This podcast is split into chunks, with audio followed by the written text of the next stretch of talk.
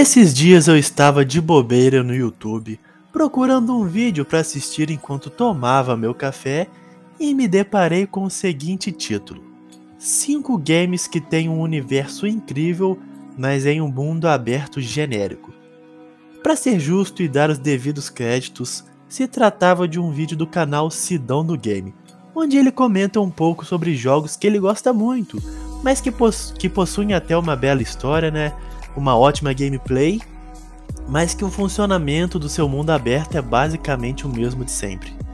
Na mesma hora que eu vi, eu já cliquei para saber o que ele tinha a dizer, já que essa questão do mundo aberto em games é algo que sempre martela na minha cabeça sobre o quão eles podem ser repetitivos e cansativos, ou então divertidos, é, bons de se explorar.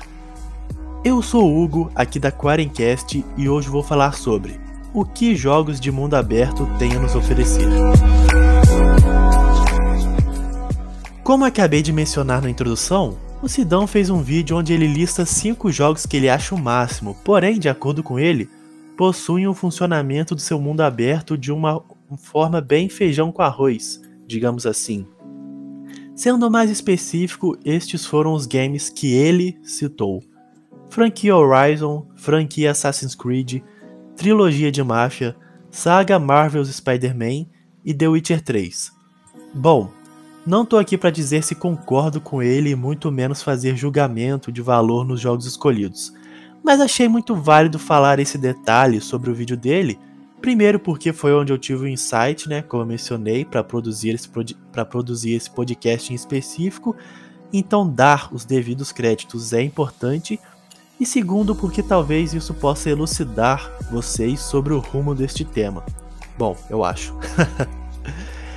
eu particularmente não acho que é simples você olhar para algum jogo e definir se ele possui um mundo aberto genérico ou não, pois é difícil você caracterizar justamente como seria isso, porque independente se você está em um game linear ou que possui uma vasta área livre de exploração, o que irá te conduzir são as suas missões principais, secundárias e as suas tarefas.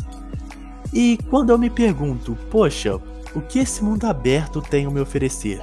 Na minha mente vem sempre a seguinte resposta: se eu não quiser fazer qualquer tipo de missão que eu tenho aqui e simplesmente sair por aí andando, eu vou ter algo para fazer nesse jogo que irá me prender? Isso é uma particularidade de cada pessoa e vai de acordo com a forma que ela enxerga tal jogo. Por isso eu comentei anteriormente a dificuldade de caracterizar um mundo aberto bem genérico de um mundo aberto que vai te oferecer algo mais, pois depende também se você vai curtir a premissa do jogo, ambientação, história e mais alguns outros fatores. Não é algo que dá para você separar e analisar, sabe? É realmente um conjunto. Para elucidar ainda mais essa questão, eu vou dar exemplos de três jogos que eu gosto muito Gosto muito de todos esses três jogos que eu vou mencionar e estão entre os meus preferidos, onde em um deles eu vou falar sobre um mundo aberto que eu gosto, mas que na minha visão não tem muito a oferecer. No outro eu vou falar de um mundo aberto que é para mim o mais vivo que eu já presenciei. Vocês já até devem imaginar qual é. e o último exemplo que eu vou dar é sobre um mundo aberto que para mim é a perfeição em formato de game. Começando com o nosso teioso Marvel's Spider-Man é espetacular e tem um mundo aberto lindíssimo, com a representação assim incrível de Manhattan.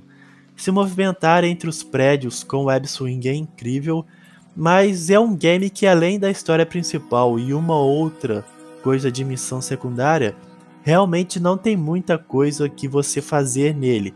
É, é um mundo aberto que te dá mais mesmo a oportunidade de vivenciar a experiência de ser o Homem-Aranha quando você tá ali balançando entre os seus arranha-céus. Só que assim, fora isso, não tem realmente muito que você explorar. Tem um easter egg aqui outro ali. E as tarefas envolvendo crimes e bases criminosas são super repetitivas e se tornam cansativas. Red Dead 2 apresenta para mim o que é o gabarito de como fazer um grande mundo aberto. Assim, ele é super, super vivo.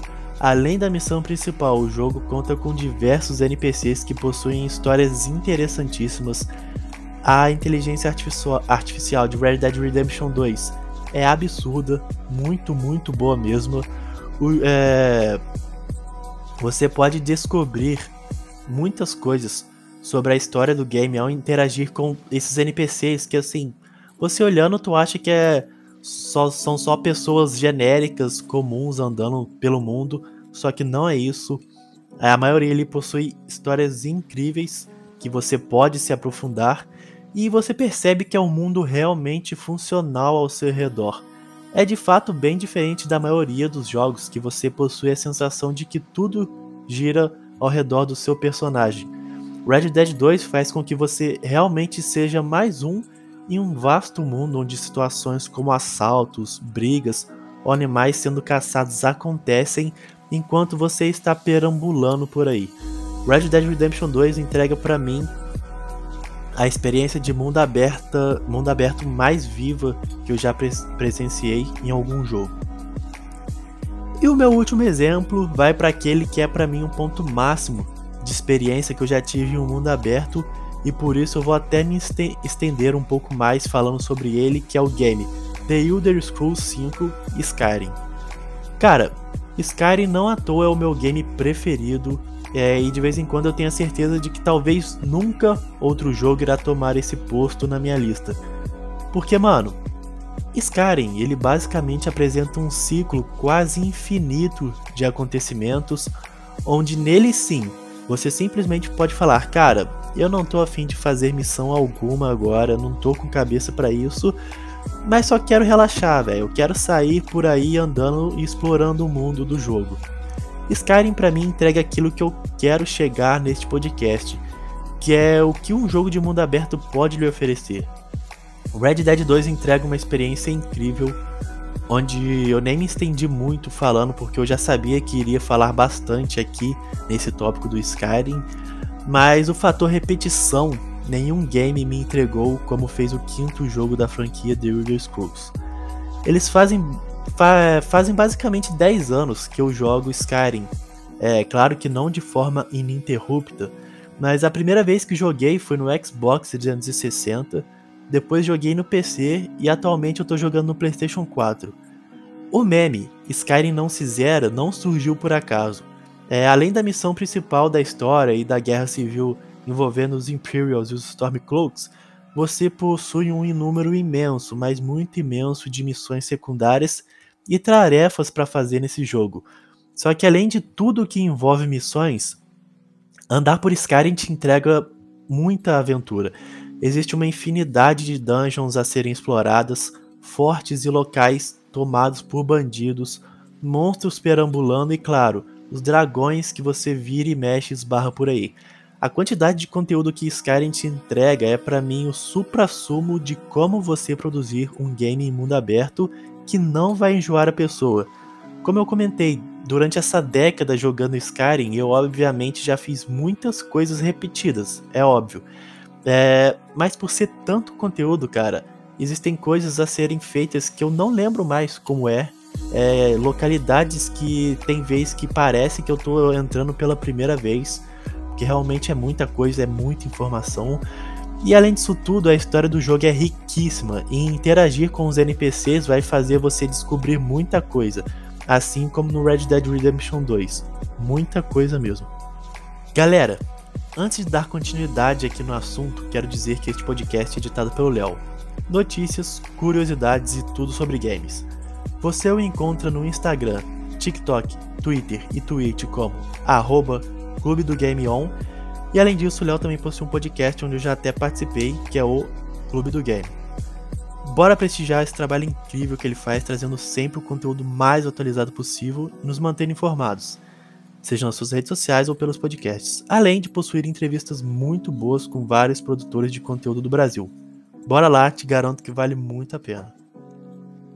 Jogos de mundo aberto se tornaram mais frequentes na geração PlayStation 3 e Xbox 360 e se estabeleceram ainda mais na geração seguinte. Muitos entregaram uma experiência incrível e outros nem tanto.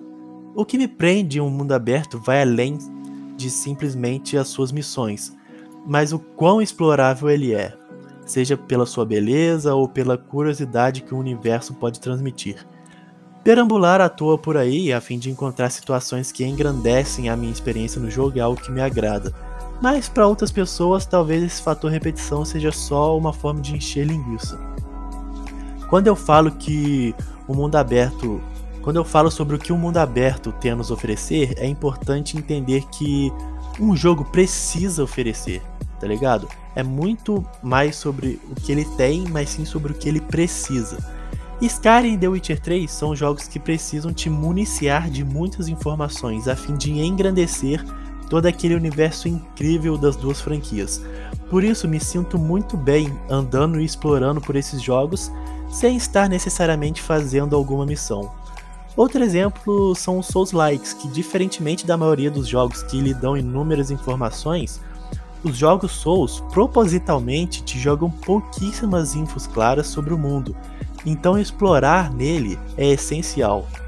Já em games como GTA e Marvel's Spider-Man, seguir diretamente ao ponto das missões e não explorar o seu mundo dificilmente irá fazer com que você perca informações importantes de entendimento de algo.